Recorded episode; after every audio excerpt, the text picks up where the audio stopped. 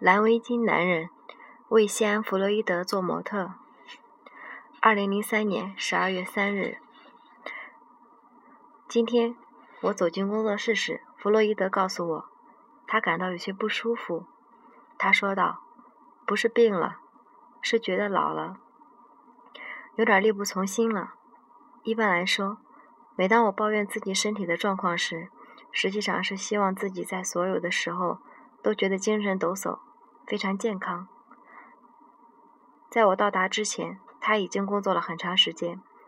早晨在画马的背部和后肢的那个幅画，大概已经有了四个小时。下午又画了另一个模特，一个女孩，画了一整个下午。从二十世纪五十年代去过的巴黎以后，弗洛伊德一直是站着画画的，而在这之前，他一直是坐着画画的，把画马、画女孩。和画我加在了一起，他一天可能要工作十几个小时以上，这对一个几乎几乎是八十一岁的老人来说是非常不容易的。弗洛伊德泡了绿茶，我们一起喝茶，聊了一会儿天，然后上楼工作，开始画我的那幅肖像画。今天是弗洛伊德第一次画我，画我的画布上用颜料。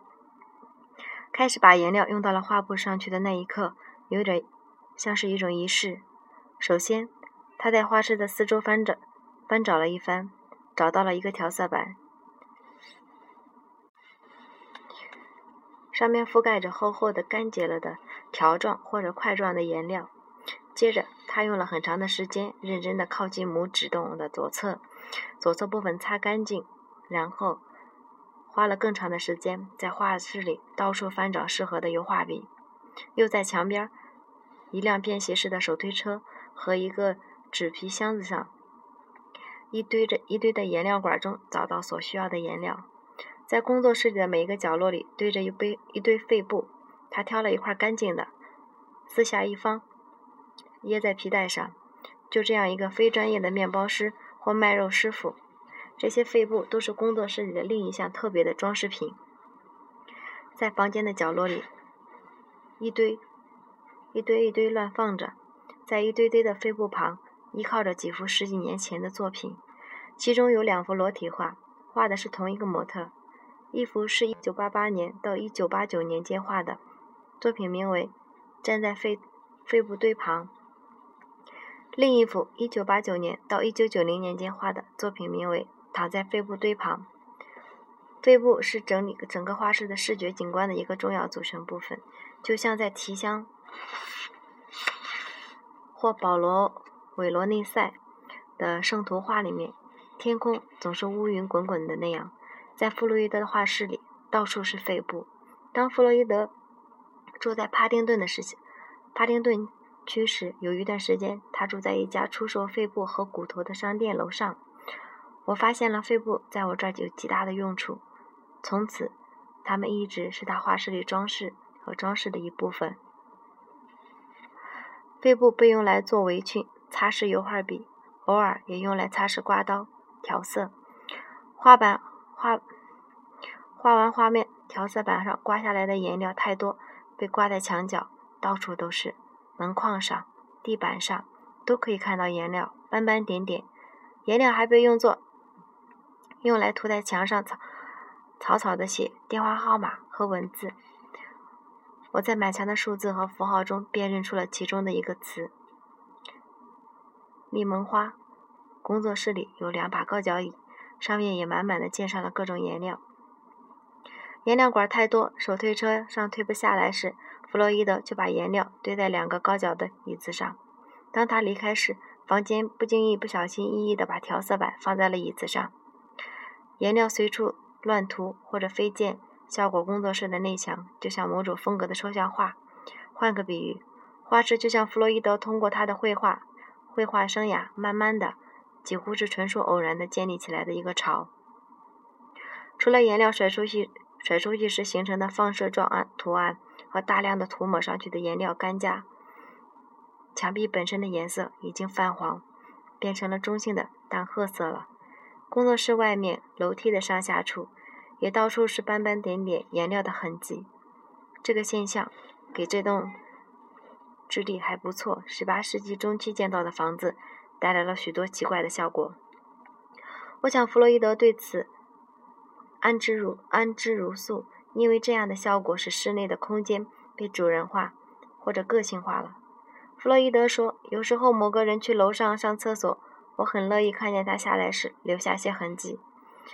从建筑构从建筑结构上看，这个工作室，他们经常使用两个中间的一个，也是一个完全符合弗洛伊德心意的工作室。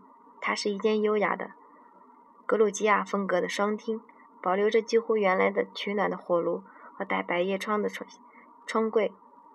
花我的那半边房间是为深褐色背景作品而设置的，百叶窗永远是关着的，给工作室增添了些许的静谧和亲密感。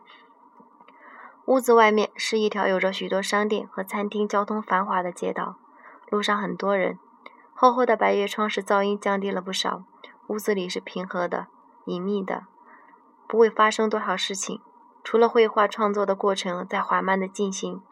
关于绘画的进展，我可以引用艾灵顿公爵的一句妙语：“我不需要时间，只是需要一个最后的期限。”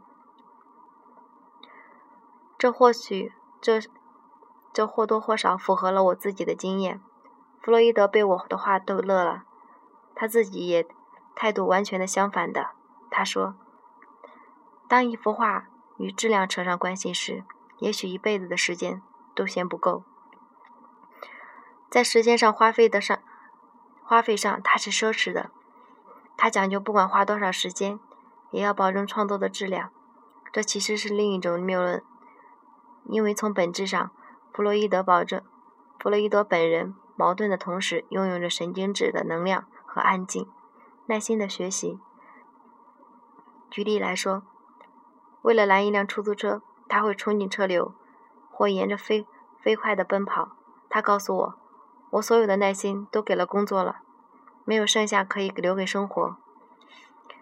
画家工作室都是高度专业化的空间，它们相互之间都不一样。一个工作室的某种意义上就是一个特别的车间，也可以说像一个厨房。它是一个专门用来做某种工作指定的厨房。厨房是制作食物的，画家的工作室是用来制作画的。工作室和厨房也是可以各种各样的，也许变化更多。有些工作室整洁而有序的，像一个实验室。两次世界大战之间，蒙德里安住的巴黎的一间很狭小的公寓，他将工作环境区分为三个空间，只适合自己绘画的工作。他生活一个生活在一个精心安排的方形的。平面和垂直的线条中，这些方形的平面和垂直的线条的布局被一个椭圆形的物体——它那个鲜红的炉子——隔开了。另一个例子，培根在一大堆废弃的物品中创作他的作品：旧的木盒或者纸盒，旧的法兰克辛纳区著名的美国歌手的宣传海报，废弃的画布、杂志和报纸等，一切都可以成为他的艺术作品的原料。他死了，一九九二年。去世以后，他在肯辛顿市缪斯杰街七号的工作室被以考古发掘的方法小心翼翼地整理出来了，然后搬到了柏林市柏林市修街的一个画廊，再照样组装起来。弗洛伊德的工作室几乎是混乱无序的，可能比培根的画室稍微好一点。他有自己的特性，并不对环境特意的安排。但就是像他这样的画里的模特，弗洛伊德能够发现背景里的家具，或者是室内的装潢上有气派的优美线条，然后把它们画进他的作品里。从油画颜料里散发出来的气味是工作室里的一个额外的感性元素。弗洛伊德喜爱油画颜料，甚至用亚麻籽油时也喜欢它的气味，因为亚麻籽油使他想起了油画的颜料。在这个工作室里。弗洛伊德创作出了许多不同模、不同模特为主题的画。以前完成的有许多，正在进行的也不少。除了我的肖像画，有安德鲁·帕克、鲍尔斯穿的制服，全全身像，还有一幅一个女孩的版画。女孩一般下午来，还有一幅几乎是完成的裸体画。我不去工作室的那些傍晚，裸体画的模特就会去。躺在一张铸铁的床上，不知道有多少人曾经无数个小时躺在这张小床上为弗洛伊德做模特。模特的背部靠在枕头上，有几只樱桃散落在他的身旁。弗洛伊德最近又在画面上新增了一缕从枕头边上散发出来的毛茸茸的枕芯，羽绒枕芯垫在模特的两条小腿下。这这贴上去的一缕枕芯使画面底部活跃了不少。当你走过床边时，非常小心，脚步重一点或稍微强劲一点的气流都可以使那些枕芯掉下来。当然，枕芯也同样为弗洛伊德。做着模特呢。如果将弗洛伊德绘画作作品看成是舞台场景，那就错了。事实恰恰相反，弗洛德弗洛伊德的作品是非戏剧化的。但是，就像他用他他的身体人体模特那样，弗洛伊德在创作的新作品时，总是试图寻找到室内现有的家具和几乎空荡荡的屋子里的构建柱上所蕴含的新的或者不同。或者不同以往已经发现的内容，并把它们画进背景里。弗洛伊德说，他花了很多的时间画地板，总是尝试以新的方法将这些破旧的木材、木材的颜色、纹理表现出来。我问他是，我问他是否知道我的这幅肖像画最终会是什么样的？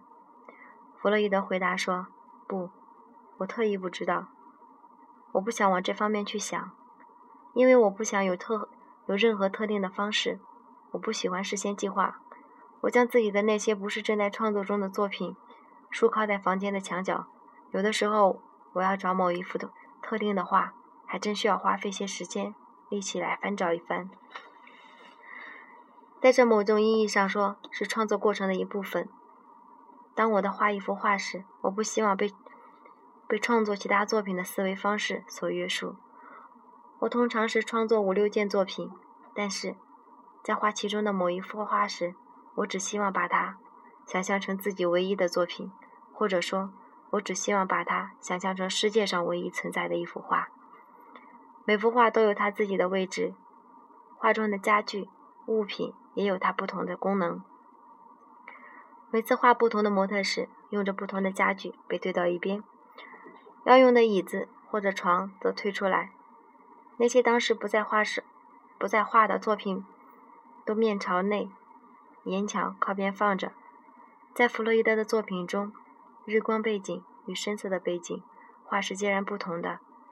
虽然这一现象不总是被评论家提到，每一幅作品的光源线要恒定不变，这点弗洛伊德至关重要。画我的肖像画使用的电源照明，强大的光源来自于安装在天花板上的一个大灯。大灯的位置是在弗洛伊德和我之间。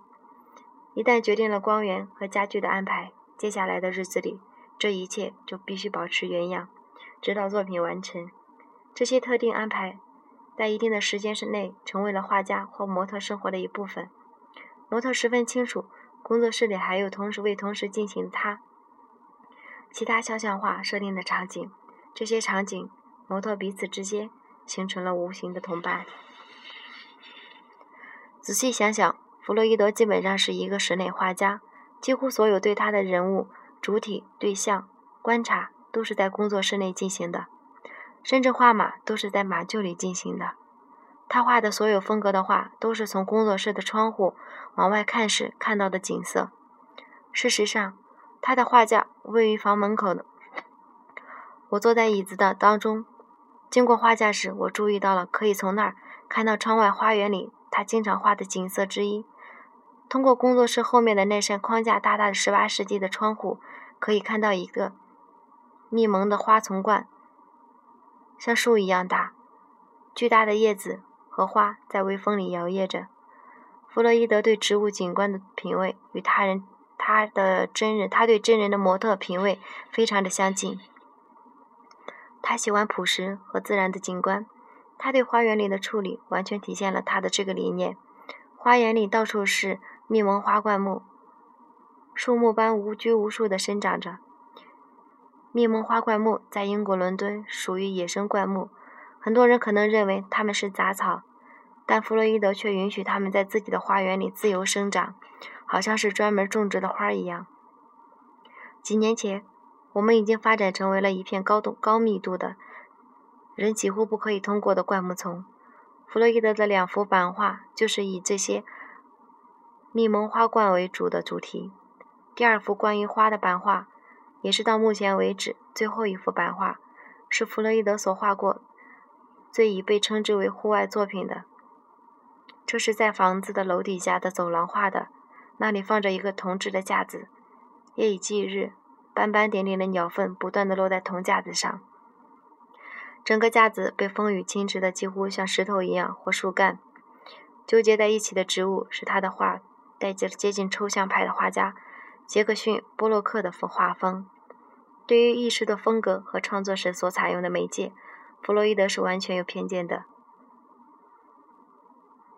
但他觉得艺术品一定是要真实的东西往里面。他欣赏蒙德里安的几何作品、几何油画，而那些几何油画的风格显然和他本人的创作风格相差十万八千里。他评论说：“那些画，就像所有其他好。”的作品一样，有现实世界的意境在里面，你不觉得吗？